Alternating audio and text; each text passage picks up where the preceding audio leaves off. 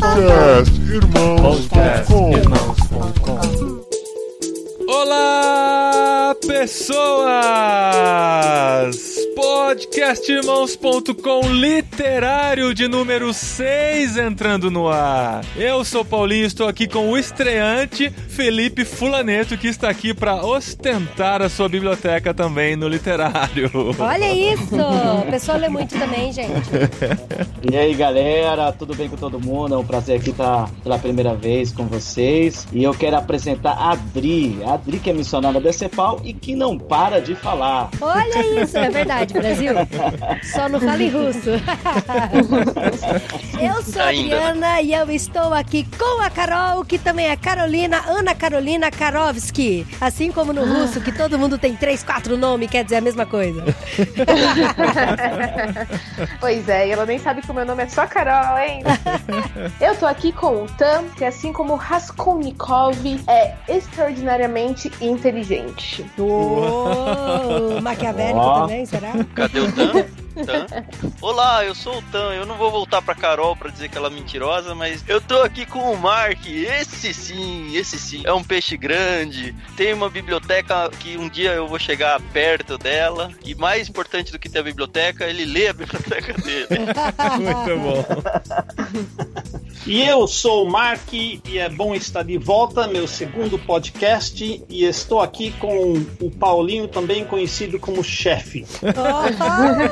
Mark de volta gravou com a gente sobre Crônicas de Nárnia. Felipe estreando por aqui, Felipe Fulaneto, grande amigo nosso, que a gente descobriu que estava lendo no mesmo tempo que a gente, Crime e Castigo, e a gente trouxe ele pra cá também. Hoje é o literário com mais convidados aqui, ó. Também um livro desse merece. Eu só espero que esse programa não dure três horas, né? A gente vai te- tentar ser objetivo aqui no que vai falar. E estamos aqui nesse programa literário, estreando em 2019. Pra quem não sabe, literário é um selo do podcast Irmãos.com, em que a gente escolhe um livro pra ler juntos com nossos ouvintes. Então a gente tem um mês aí de prazo pra ler esse livro. No Crime e Castigo, especialmente por ser um livro grande e denso, nós levamos três meses pra gravar o programa, mas finalmente ele aconteceu. Isso! Nós levamos três meses para ler e gravar o programa e o Mark leu em uma semana. Olha que bonitinho, gente. Essas técnicas de leitura dinâmica, né, gente? Ó, só pro pessoal que tá ouvindo a gente aí, a minha versão que eu li tem 591 páginas. Aham. E é aquele livro grande de altura e com letras miúdas, né? Então é algo difícil de ler, mas muito empolgante. É um dos maiores clássicos da literatura das galáxias, né? Até onde a gente sabe dos livros que existem nas galáxias. E nós estamos aqui para falar desse clássico do século XIX, escrito por Fyodor Dostoiévski, Crime e Castigo. E você que é ouvinte do podcast literário vai ganhar uma leitura completa do livro agora. Nossa! É, Não? A gente, Antes de Tipo, começar, vamos né? fazer a leitura. a gente vai fazer um É. jogral, cada um um capítulo?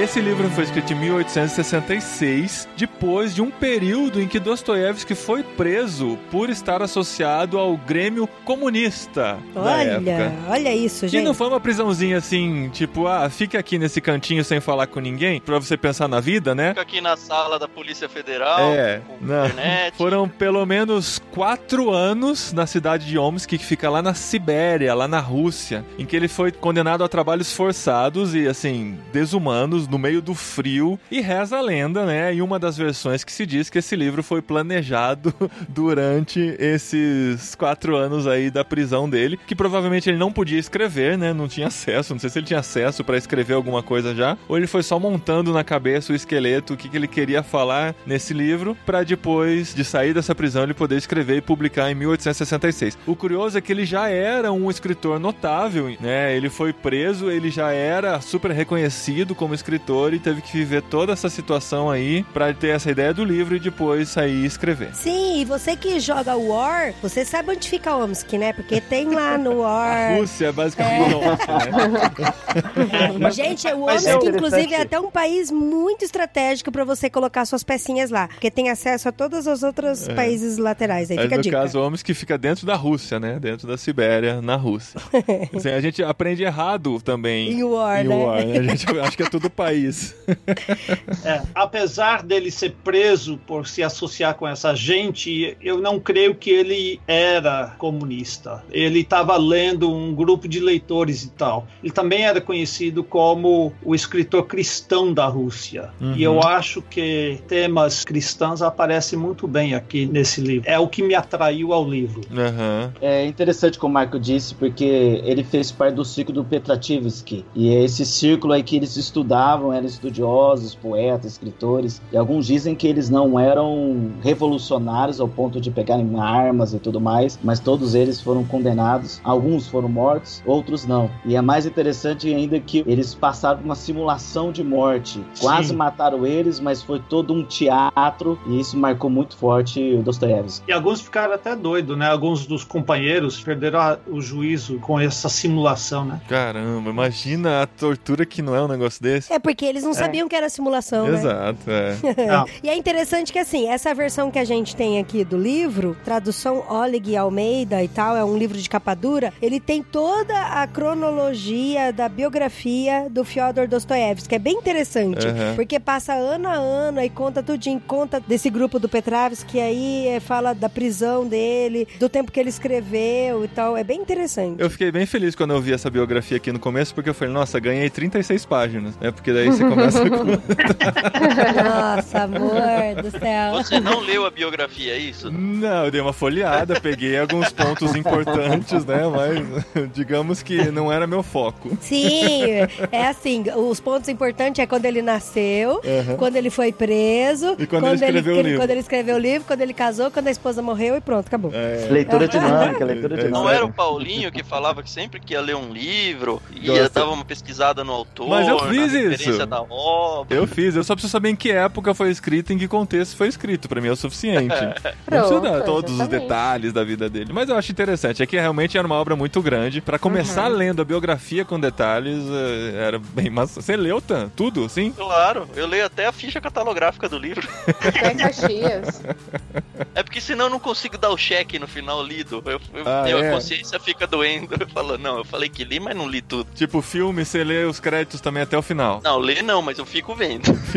Ah, fica vendo até nós, né, amor? A gente fica também. A gente fica procurando os nossos nomes nos créditos. A gente tava no cinema Ah. essa semana assistindo. Olha, totalmente contextualizado. Aquaman, assistindo é. Aquaman no cinema. Certo. E a, a gente sempre fica até o final dos créditos. Se a gente não tá com pressa pra ir embora, tá com a família, a gente fica lá conversando, lendo os créditos, dando risada. Aí o, o cara que ia limpar o cinema veio falar pra gente: ó, não precisa ficar que não tem mais cena extra, não, tá? Tocou a gente no cinema. Mas olha, a gente ficou bem feliz, viu, com essa versão do livro, que tem toda essa cronologia aqui da história do Dostoiévski. E aí, quando a gente lê o livro, a gente percebe que a cabeça, né, do Dostoiévski, assim, uma- essa cabeça meio doida, meio maluca de trabalhar com o psicológico, da gente infiltrar, entrar na cabeça, né, do personagem principal. Inclusive, vocês demoraram muito pra decorar o nome dos personagens, É. porque quando eu encontrei o fulaneto, eu falei, gente, eu não consigo falar Raskolnikov. É, É, é muito eu tinha que difícil. fazer curso de russo. Tinha que fazer curso de russo pelo menos por um semestre. E o Google Translator foi meu melhor amigo. Isso Não, é. gente, sabe o que, que eu fiz? Eu escrevi o nome dos personagens no papel e aí eu ia lendo junto com os nomes dos personagens, sabe? Inclusive um o papel não tá glossário. nem aqui. É, A minha versão, e eu admito ter lido em inglês, no final do livro tinha os nomes principais e o relacionamento entre eles e alguns dos apelidos. olha, Eu- Ah, é mais isso fácil. fez Aí falta. sim, é a edição do professor com resposta no final. É, Nossa, Mark! Ah, mas isso eu acho que dá pra achar Só no agora Google, que ele avisa isso, né? É, mas eu fiquei com o marcador lá olhando. E também tinha um mapa de São Petersburgo da época Aham. para eu poder tentar imaginar onde é que estava Que acontecendo. maravilha, hein? Deve ter até infográfico, organograma.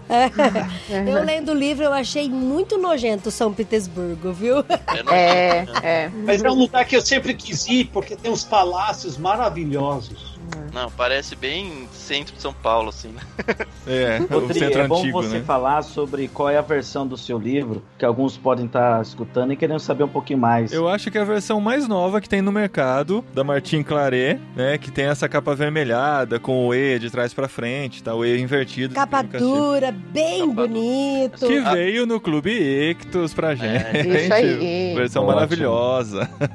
Porque a minha é a Não. versão Pocket e ela é, é menor e não tem quase nenhuma nota de rodapé e explicação. Para quem está começando agora em ler Dostoiévski, talvez não seja o mais indicado, que não Uhum. tem tanto aprofundamento histórico, contextual. É, essa questão da versão, da tradução é muito importante, né? Pode fazer você amar ou odiar um livro simplesmente por uma tradução. É, foi o que a gente falou até no Cartas do Diabo Seu Aprendiz, né? Do C.S. Lewis. A versão que a gente leu era uma versão muito boa, muito gostosa, mas mesmo assim, ainda não era a melhor versão pra ler, né? Ainda tinha uma próxima versão que era mais tranquila ainda de ler, onde você se infiltrava mais na história. Eu confesso que assim, eu fiquei chocada, mas um chocado feliz quando eu li Crime e Castigo, porque eu sempre ouvia falar de Dostoiévski e me assustava um pouco a quantidade de páginas que tinha o livro, mas eu achei a história muito fácil de entender. Assim, muito fácil de entender, é muito fluida. Ela flui bem. Ela tem bastante. Ela te contextualiza o lugar onde ele está. Tem muitos detalhes, mas assim, não tem tanto apego aos detalhes exageradamente. E é uma história gostosa de ler. Ela corre bem. Então eu acho que isso se deve ao fato da versão que eu estou lendo. Pra mim, a minha maior crítica, e isso é uma coisa muito difícil, são os nomes. Que eles podiam ter melhorado os nomes, né? Já que traduziram o português. Ah, mas daí é tosco, né? Ah, não. É tipo transformar Não. John em João. Não dá.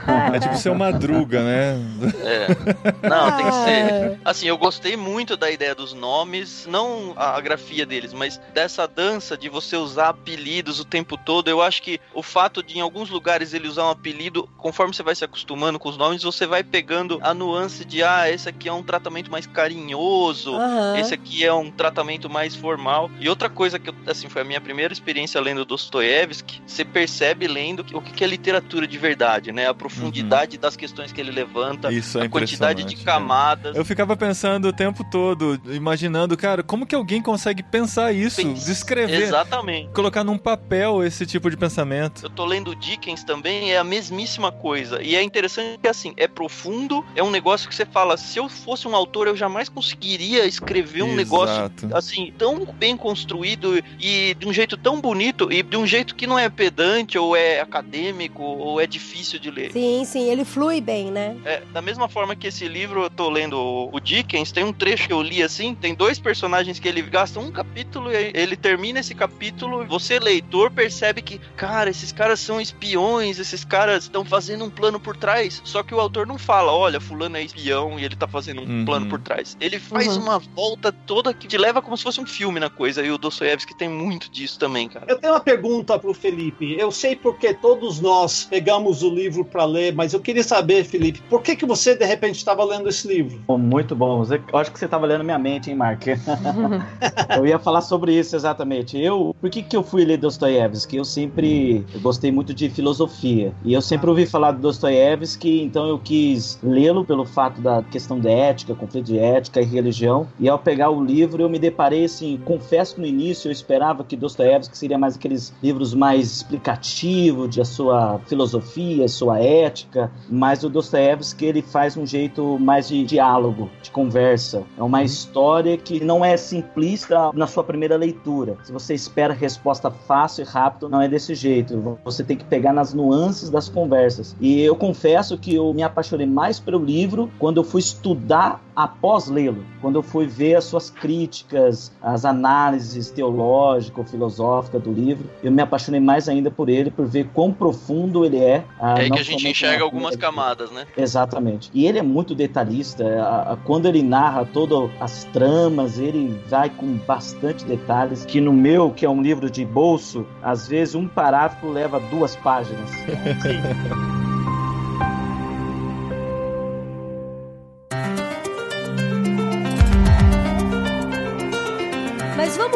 pouco da história de crime e castigo? A gente tem que dar um veredito, né? Se a gente gostou ou não gostou da É. história. Antes de mais nada, vocês tiveram empatia pelo Raskolnikov? Hum, então, é isso que eu ia perguntar pra vocês. É errado sentir empatia por ele?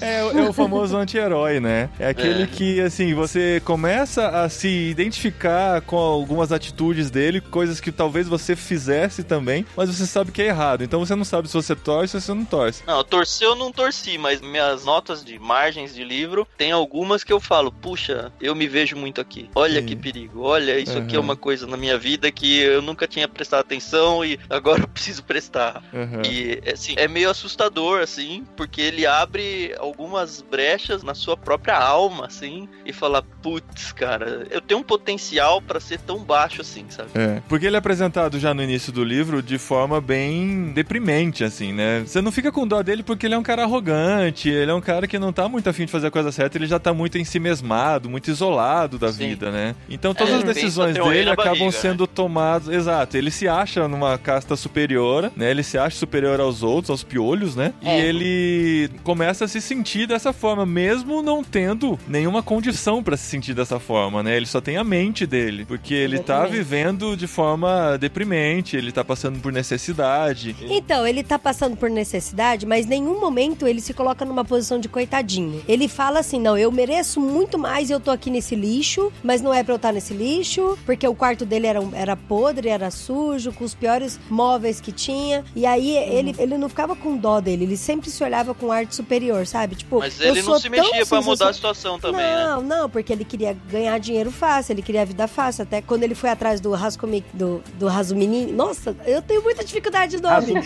E o Asumiki, pra pegar aulas e tal, pra ele dar aula pra criança, pra ele aquilo era, nossa, que fim do poço, sabe? Eu tenho que dar aula pra criança pra conseguir dinheiro pra sair desse lugar. Só contextualizando, Então, ele tava numa cidade distante da dele, ele tinha deixado a sua mãe e sua irmã lá, vivendo de pensão, e ele tinha saído pra estudar na faculdade, né? Ele tinha ido pra estudar direito. Minha mãe mandava dinheiro pra ele, praticamente todo o dinheiro que sobrava pra elas, passava necessidade porque o filho dele era o, preferido e era, Era o todas as apostas da, casa. mãe, É. era Uhum. o filho. E se ele vencesse, então a família ia sair da pobreza e tal. Era um investimento, né? Mas chegou um momento que até essa grana acabou, parou de chegar porque a situação tava muito russa. Olha só o trocadilho.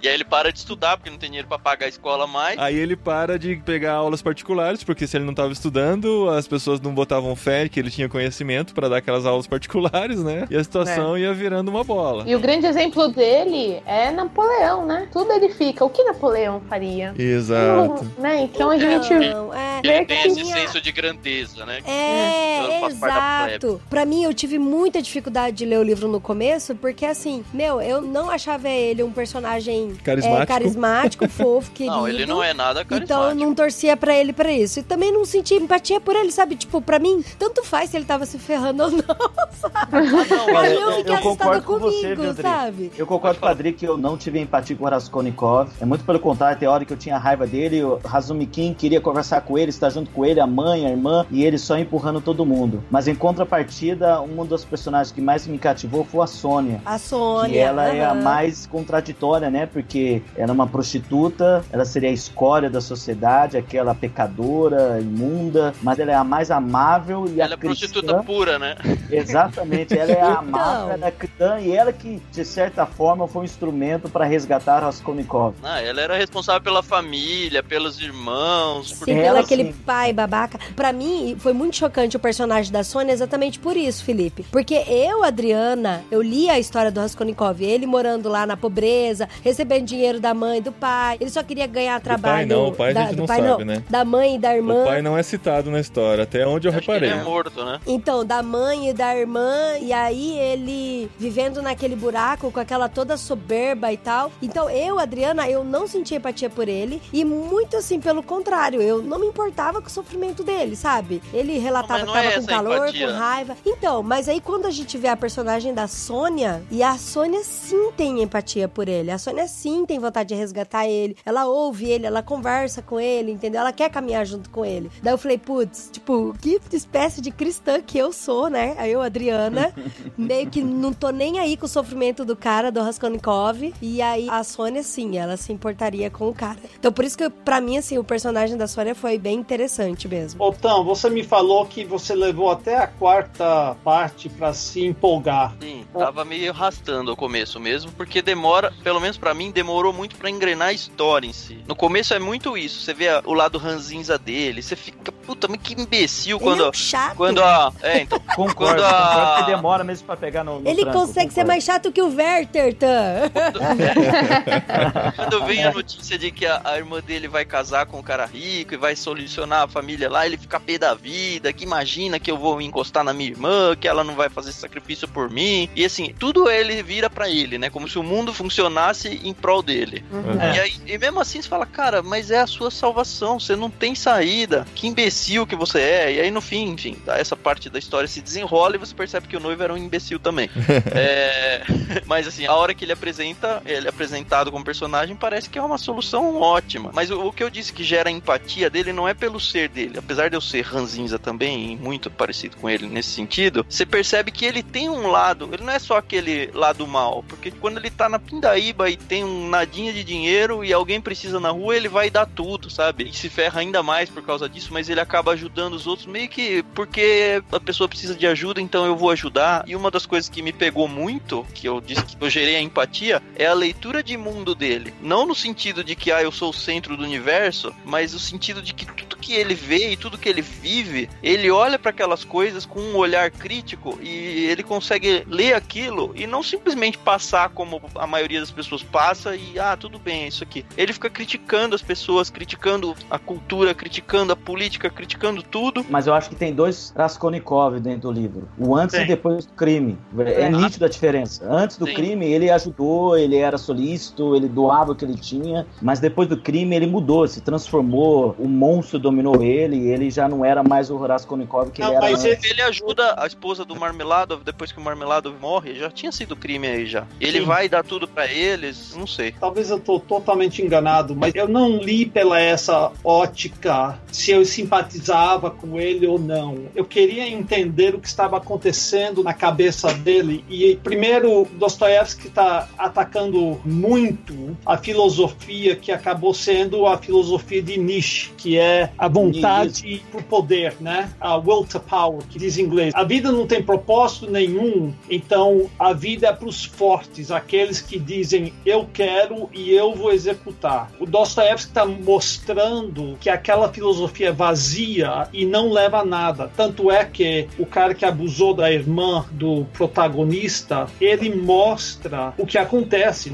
Ah, eu não vou estragar, não vou fazer um spoiler aqui, mas ele mostra que isso não leva a nada, leva ao vazio. Mas por outro lado, eu vejo a parte de como o pecado destrói. E ele mal comete o crime e ele tem todas as justificativas, ele tem um raciocínio inteiro que justifica o que ele fez, mas ele não consegue fugir da sua própria consciência. Ele tinha escrito uma dissertação sobre, Isso. sobre o crime, né? Sobre as justificativas do crime dele. Sim, mas quase no primeiro dia ele não aguenta e quase confessa o crime. A gente pensa que besteira, ele cometeu um crime Perfeito, né? supostamente para poder pegar o dinheiro da mulher lá e ele não usou nem tostão dessa mulher. Então, vamos contextualizar quem ainda não leu o livro. O livro é, É. dividido em seis partes, sendo que a primeira parte é toda a preparação e a contextualização pra gente entender qual é o crime citado no título do livro. Então é uma parte de crime e cinco partes de castigo, digamos assim.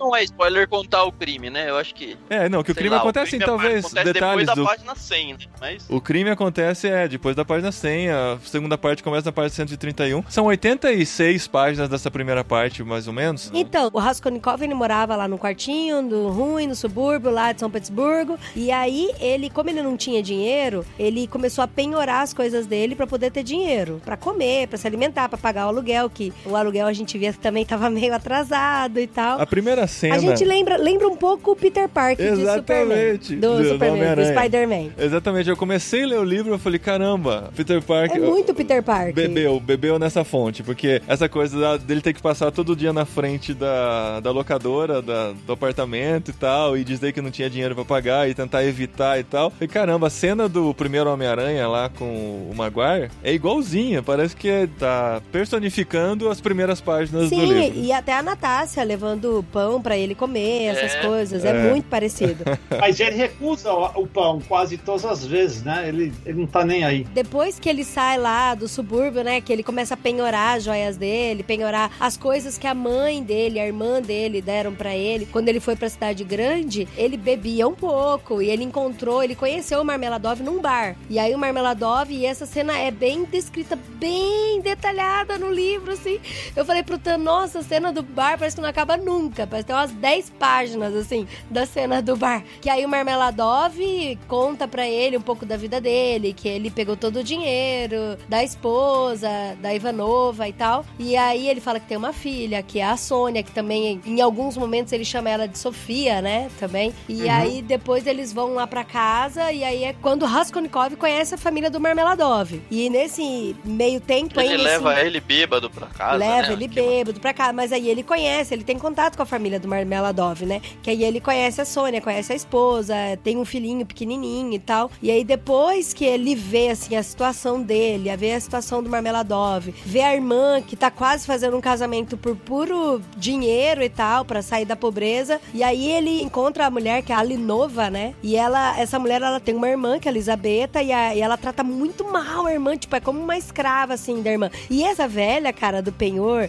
eu achei ela engraçada. Você mataria, você mataria ela também? Não, porque É, ela essa é uma tem... pergunta que eu ia fazer pra todo mundo. Vocês sentiram compaixão da Leona, da Agiota? Não, ela, ele compaixão. constrói a personagem pra personagem merecer morrer, assim. É, pra gente aceitar. Ela é chamada de piolho, né? É. Então, mas outros. Ela era muito engraçada, meu. Ele chegou pra vender o negócio, ela só falta rir da cara dele pra vender aquele negócio, Ela é sabe? debochada. Ela era debochada, zoada. Só que ela era cruel, né? Ela tratava mal a irmã dela e tal. E aí, como vocês já falaram, ele premeditou, ele trabalhou, ele construiu o crime todinho na cabeça Ele dele. se convenceu de que era Certo, né?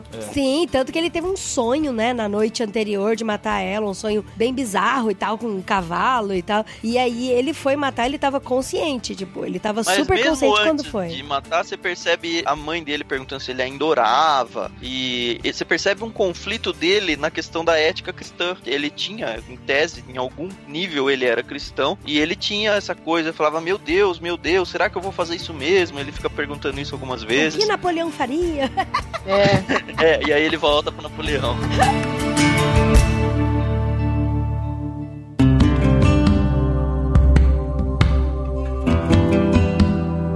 Mas é interessante a gente explicar um pouquinho melhor a teoria de Raskolnikov, né? Que é a do homem extraordinário e o homem comum, ou ordinário. é. Porque pra ele, o homem extraordinário, ele não era preso a nenhuma regra humana, social. Ele era Uma um regra de semideus, razão, né? na verdade, Não tinha né? nenhuma... Ele é, tinha ele- desculpas pra fazer tudo. Esse ele podia fazer o que né? quiser, né? O, o, o Isso. fim justifica os meios. Parece até que Raskolnikov leu Nicolau Maquiavel, né? O príncipe. É. Eu posso E- fazer o que eu quiser, desde que Isso vai ser bom pro mundo em algum Exatamente. nível. né? Agora, o homem comum ordinário não é aquele homem que segue as regras de todos, não tem nada a mais para acrescentar, criar ou elaborar, e ele segue, na verdade, as regras quase que dos homens extraordinários. E Raskolnikov, no final, ele quer saber se ele é ou não um homem extraordinário, que é o que você comentou da tese dele, um artigo que ele escreve é publicado com essa tese do homem extraordinário e o homem comum. E ele acaba assassinando a mulher do penhor, a velhinha do penhor. Mas o crime da velhinha tava premeditado, mas a irmã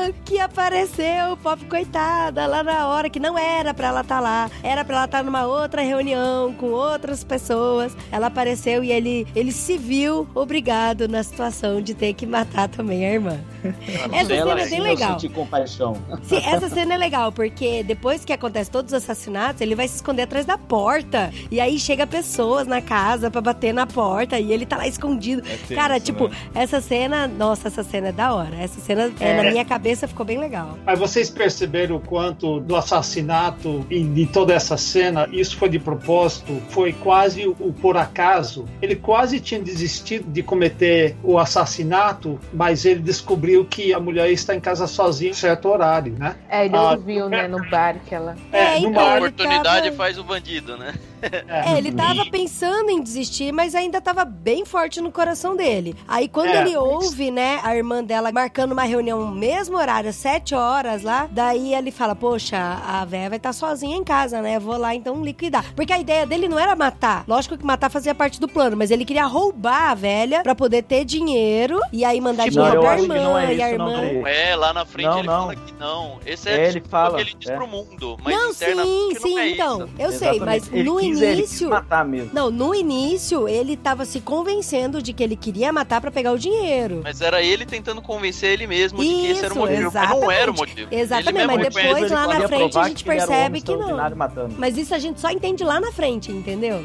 É, uma das minhas citações prediletas é um político americano que ele concorreu para a presidência. Ele era do meu estado, lá dos Estados Unidos, de Nebraska. Ele concorreu para a presidência três vezes e perdeu as três vezes, ainda bem. Tinha uma política, eu nem sei o que é isso, mas a política de prata livre. Ele falou: o povo de Nebraska é a favor da prata livre e, portanto, eu também sou. Depois eu vou procurar os argumentos. E o pecado é isso. A gente comete o pecado, a gente resolve fazer o que é errado e depois a gente procura as justificativas. Ele tinha toda uma justificativa para mostrar que ele era. É, é confuso, né? Porque às vezes ele eh, roubava porque ele era pobre, às vezes ele roubava porque ele queria provar que ele era um Napoleão na vida. Mas o fato é que o pecado foi uma coisa terrível que depois ele procura justificativa. O pecado não faz isso. A gente faz coisas terríveis e depois procura justificativa. E uma vez que a gente comete o pecado, a gente tenta justificar, mas a consciência não permite e destrói a pessoa. O pecado destrói. E é o que a gente vê claramente nesse livro. E a única salvação é a resposta cristã, que eu acho tão fantástica no final, mas eu também não quero dar spoiler.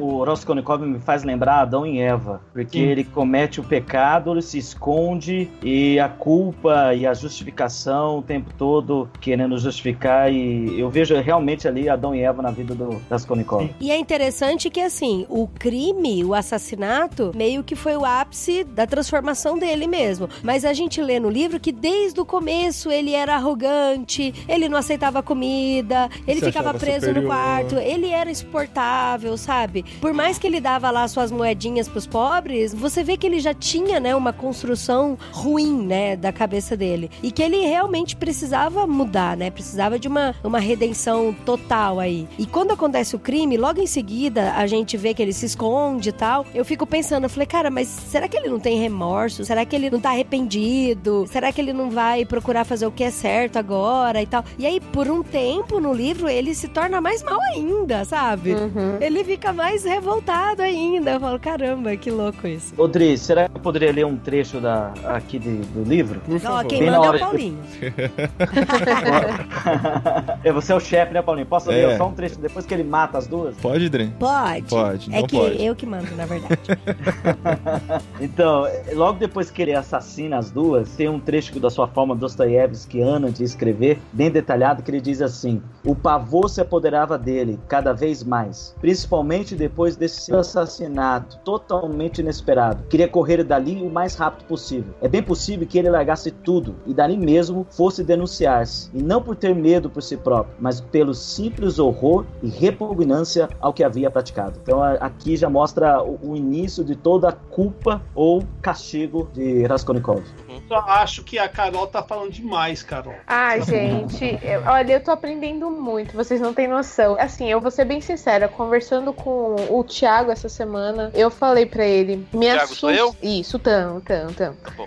Me assusta muito a verossimilhança desse livro. E aí o Thiago falou assim: Mas você sentiu vontade de matar? Eu falei: Não, não não foi bem a vontade de matar, mas a gente se coloca na situação e quando até a gente fala da empatia, ao meu ver, tá bom? Eu como leitora, eu fico pensando, e se fosse comigo? Será que eu não teria feito exatamente a mesma coisa? O cara ficou doente, desmaiou lá na delegacia, ficou com febre, aquilo consumiu ele de um jeito e eu fiquei sim com pena dele, compaixão, porque eu sei que ele era arrogante, que ele era prepotente, que ele matou, né? Ele tirou a vida de uma pessoa, mas quantas pessoas não vivem, não passam pela mesma situação? E ninguém tá livre, né? Eu espero que eu nunca mate ninguém a machadadas, né? Mas Pera, melhor não ter um machado em casa, né? não é, não tem um cutela aqui em casa. Mas é assim, eu tive muita empatia por ele. Eu pensei demais, eu entendi quando ele ficou com raiva que a irmã dele ia casar. Eu entendi até o amigo dele, que pra mim era mais amigo da onça do que qualquer coisa, tentando falar mal dele pra mãe dele. Isso tudo me colocou muito no lado dele. Então, assim, eu sou do time do Raskolnikov, mas eu entendo que ele é um criminoso e que ele precisa pagar e que a ideia de, ah, eu tenho que matar pra melhorar o mundo tá errado, mesmo porque a gente viu isso nos anos 40, né? Uma pessoa tentando fazer isso aqui no mundo e acabou disseminando um ódio terrível, né? Hitler fez isso com os judeus, então eu entendo, eu fico muito dividida e me preocupa isso, entendeu? Então, por isso que eu tô ouvindo. Não, mas Carol, sua preocupação é pertinente, porque normalmente, por exemplo, quem assiste o livro de Agatha Christie, que é um livro redondinho, bonitinho, e vai prender o, o mal, aquele que Uhum, mata, uhum. o Dostoiévski, ele é um livro mais psicológico, É. e ele é um livro, assim, mais do outro lado, não do lado Uhum. da vítima, mas do lado do criminoso. É que a Agatha Christie é muito claro quem é do mal e quem é do bem, né? Maniqueísta. Exatamente. Esse que é o negócio. Mas a, a vida real não é assim, né? É, exatamente. hoje em dia as obras de ficção, do cinema e tal, pendido mais pra esse lado do anti-herói mesmo, né? Não é aquele cara que faz tudo certinho e tal. Ele tem os seus deslizes, ele tem os seus erros, que é mais parecido com a gente, né? Que a Fala, gente se você identifica ama mais. Deadpool, é isso que você quer falar, você gosta de Deadpool. Ele gosta de Deadpool Brasil. E também gosta do Thanos, que eliminou aí todo mundo. É, eu gosto do Walter White, do Breaking Bad. O Raskolnikov ele sente uma culpa muito grande por aquilo que ele fez e você percebe aquela luta interna dele, ele quase se entrega pra polícia e aí a hora que o investigador começa a ir atrás dele, ele recua e aí ele disfarça e diz que não é ele, mas ele tem esse senso de, cara, eu preciso falar pra alguém. E aí ele se aproxima ao longo da história da Sônia, que é a prostituta pura, né? e assim, ela tem aquela alma cristã, é interessante isso, sendo ela uma prostituta. Mas aí eles estão se conversando e ele vai e decide que vai contar pra ela. E então eu vou ler um trecho aqui onde os dois estão conversando sobre isso. Certo. Ele tá falando sobre Napoleão e aí a Sônia, quando ele fala pra ele, ele, ele fica tentando se justificar pra Sônia várias vezes. E aí ela fala: "Ó, cálice, cálice", exclamou Sônia agitando os braços. Você me deixa louco.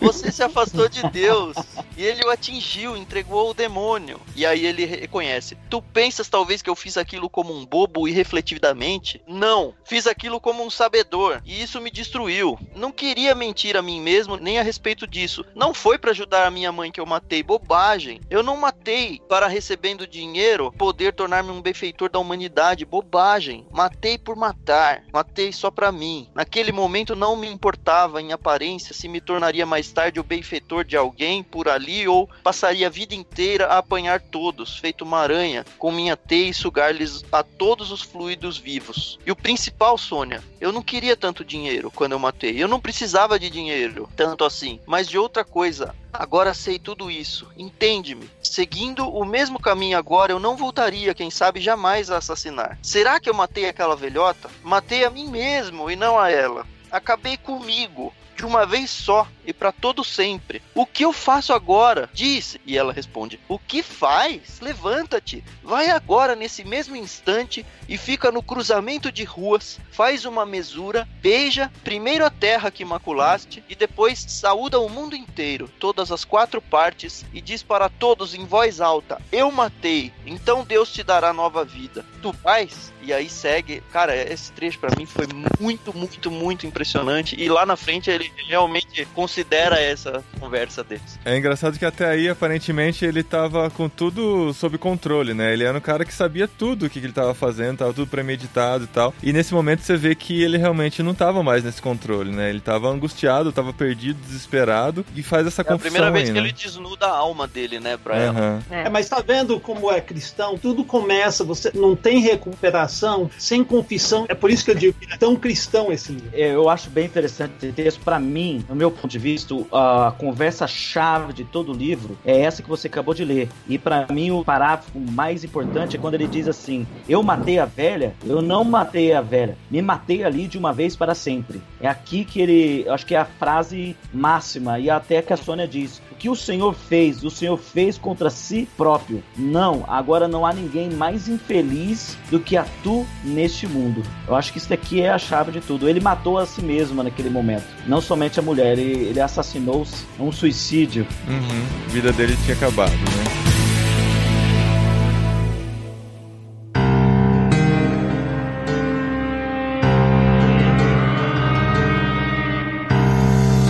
Interessante que assim, eu tava lendo a respeito do livro, Crime e Castigo é meio que a fonte onde vários romances policiais investigativos beberam daí pra frente, né? Foi meio que a criação desse formato de literatura, né? Em que há uma investigação, as séries atuais, os filmes atuais, muitos deles bebem nessa fonte do Crime e Castigo, né? Eu não sei se ele criou isso, mas que assim, que é fato que depois que você lê o livro e fala, olha, tem tanta coisa que eu vi, eu assisti, eu li que é, foi feito depois, e fala, olha, era cópia disso. O tempo todo foi Aham. cópia disso e eu não sabia, né? A gente lendo agora, o Dostoiévski acha que ele que tá copiando, né?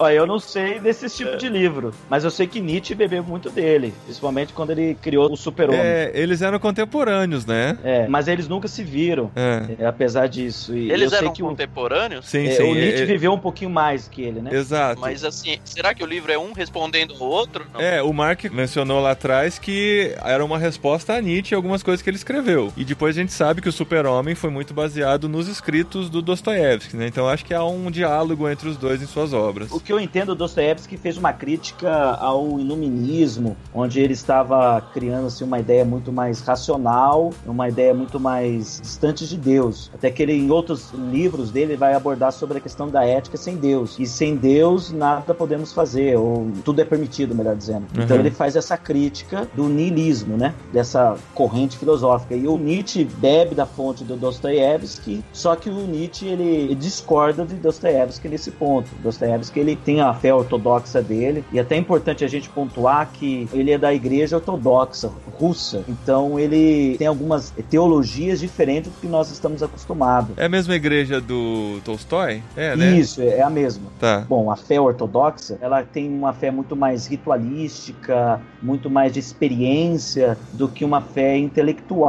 Então, de certa forma, nos escritos de Dostoiévski, ele vai apresentar assim, uma relação com Deus em base das experiências da vida. Tanto é que para Dostoiévski, o ser humano ele passa por uma redenção a partir do sofrimento. Aham. O sofrimento faz do que ele se torne um homem melhor até certo ponto se converter. É o refinamento pelo fogo, né? Exatamente. Ele só Agora- vai se transformar num homem melhor a partir do sofrimento, que é a ideia mais da fé ortodoxa, né? Contrária àquele da fé católica ou até protestante, que dá um ponto mais, por exemplo, da teologia sistemática, algo mais do intelecto, enquanto a teologia ortodoxa é mais do afeto. Era esse gancho que eu ia puxar também, porque assim, ele tem toda a parte da redenção dele, né, do, do Raskolnikov, que ele passa pelo fogo mesmo, pelo castigo, inclusive até lembrei bastante do trecho de Salmos, né, que ele fala, enquanto eu encobria os meus pecados, os meus Sim. ossos doíam, Eu lembrei isso. é o negócio da febre Eu e tal. sempre lembro isso, na verdade, quando eu vejo as pessoas tentando dar um jeito nos seus erros, nas obras de ficção principalmente, né? A gente fica pensando como que essa pessoa vai definhando mesmo. Eu lembro muito do Salmo 51. Eu separei dois versículos, inclusive, para ler, que as- um é esse salmo, Salmo 32, do 3 ao 5, e o Salmo 51, 14, que fala exatamente o que o Raskolnikov passa. Diz assim: Livra-me dos crimes de sangue, ó Deus, Deus da minha salvação, e a minha língua exaltará a tua justiça. E Salmo 32, do 3 a 5, diz assim: Enquanto calei os meus pecados, envelheceram os meus ossos pelos meus constantes gemidos todo o dia, porque a tua mão pesava dia e noite sobre mim, e o meu vigor se tornou em sequidão de estio. Confessei-te o meu pecado, e a minha iniquidade não mais ocultei.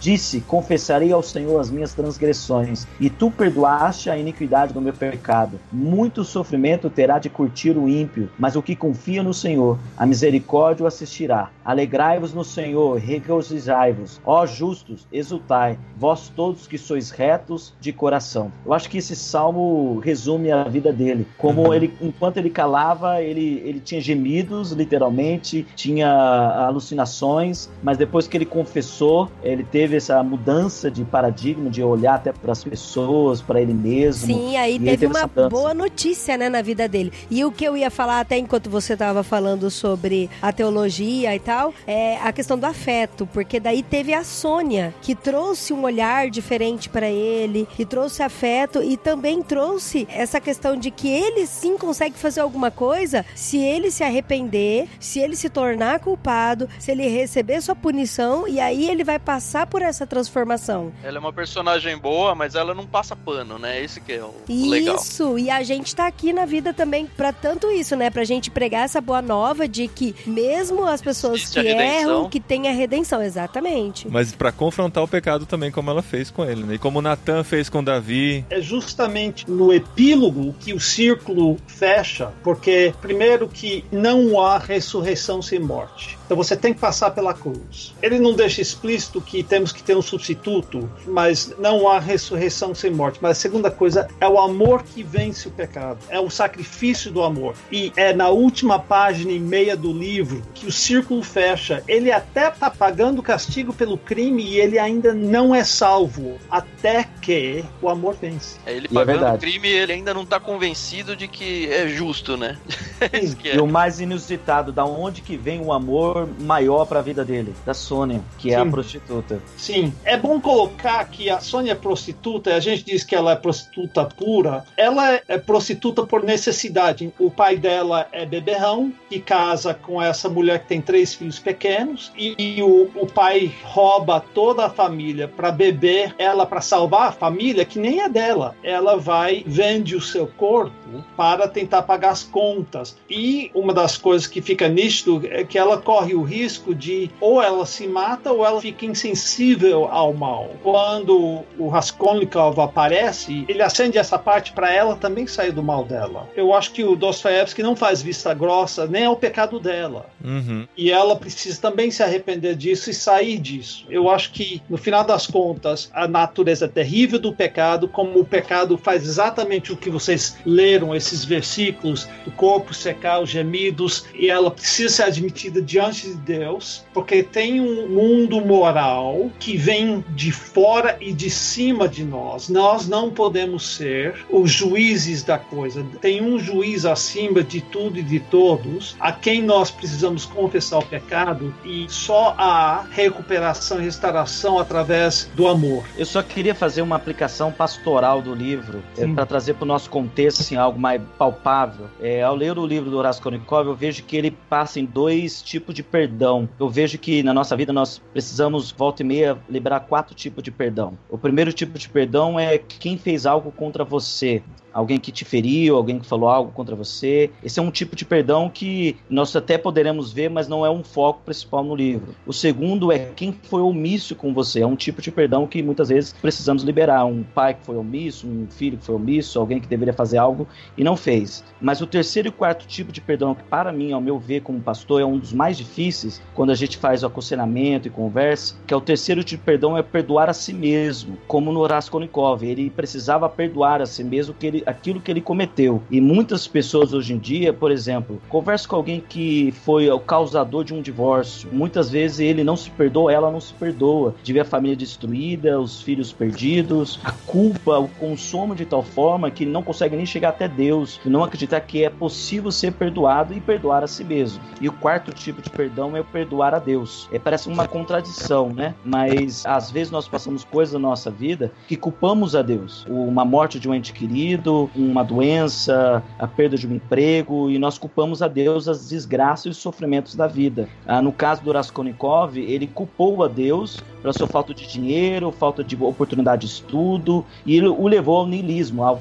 a tal ponto de, de ele negar a Deus, negar a existência de Deus, mas ele precisava entender qual era a direção de Deus na vida dele, ou, se nós podemos dizer assim, perdoar a Deus. Então, nesse livro, eu creio que aborda grande, esses dois grandes perdões: perdão a si mesmo e perdão para Deus, ou entender os desígnios de Deus na nossa vida. Muito bom, gente. Eu, a gente falaria aqui de muitas e muitas nuances desse livro, Sim. e eu acredito que, assim, mesmo os spoilers dados não foram impeditivos de você ler o livro, porque, assim, pelo título você já sabe que acontece um crime, há um castigo, mas todas as nuances, todas as discussões, todas as filosofadas que são dadas em todo o livro são muito interessantes. E essa questão do raciocínio do autor, de como ele entra na cabeça do personagem, descreve a angústia que ele tá vivendo, a luta que ele tá sentindo. É muito legal de você ler esse livro e conhecer também. O Tan só se empolgou no livro na quarta parte, são sete. Ou seja, ele estava na metade do livro quando ele se empolgou e ele teve que ler o livro porque ele sabia que ia fazer um podcast. O meu grande medo, eu acho que a vantagem dos pequenos spoilers que a gente dá é nortear o leitor para que ele não desista antes da hora. Aham. Porque esse livro é fascinante, mas às vezes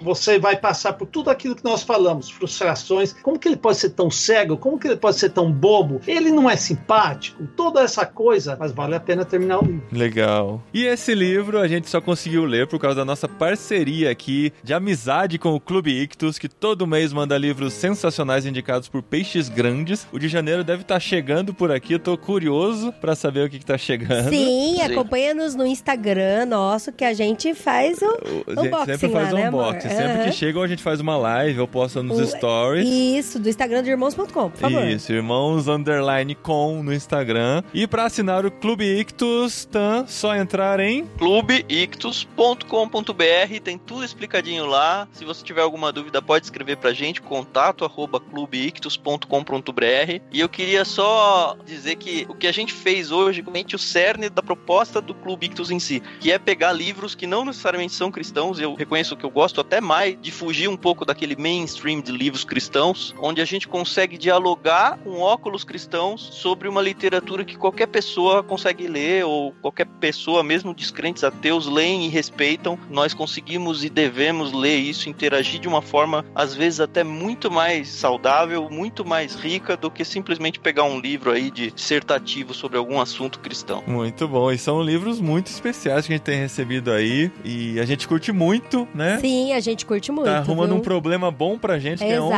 colocar mais livros aqui em casa. A gente tá nessa arrumação toda aqui pra ver se consegue encontrar espaço. Os livros estão em caixa aqui na- no quarto, nesse exato momento. É porque a mas gente, trouxe lá da igreja, né? Muitos do Clube Ictus estavam lá na igreja, na nossa Esse estante. mês mesmo, no nosso grupo, teve uma pessoa que falou, conversando lá, a gente conversa de tudo, né? Pedindo indicações pra onde ele comprava estantes novas. A gente falou, "Oh, que legal. Olha só.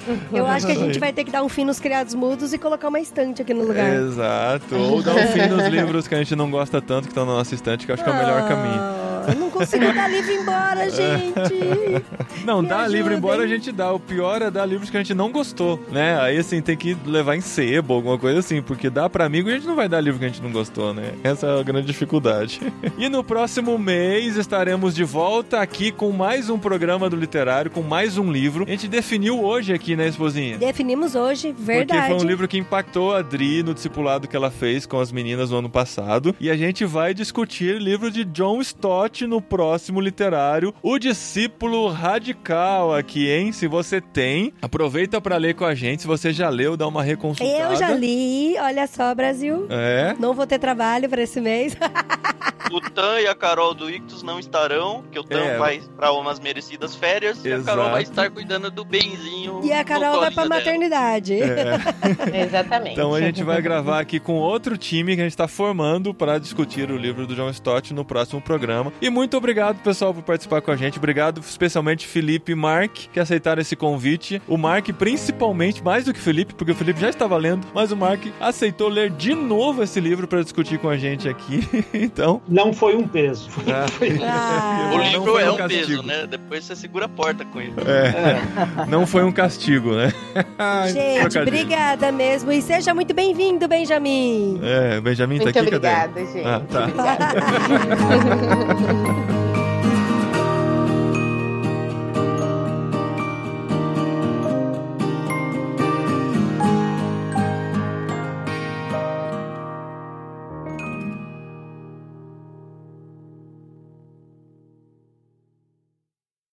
Ó, se o pessoal quiser mandar presentinhos pro Benjamin, só mandar um e-mail pra gente que a gente responde com o endereço, tá bom? É isso aí, fraldas, fraldas e fraldas.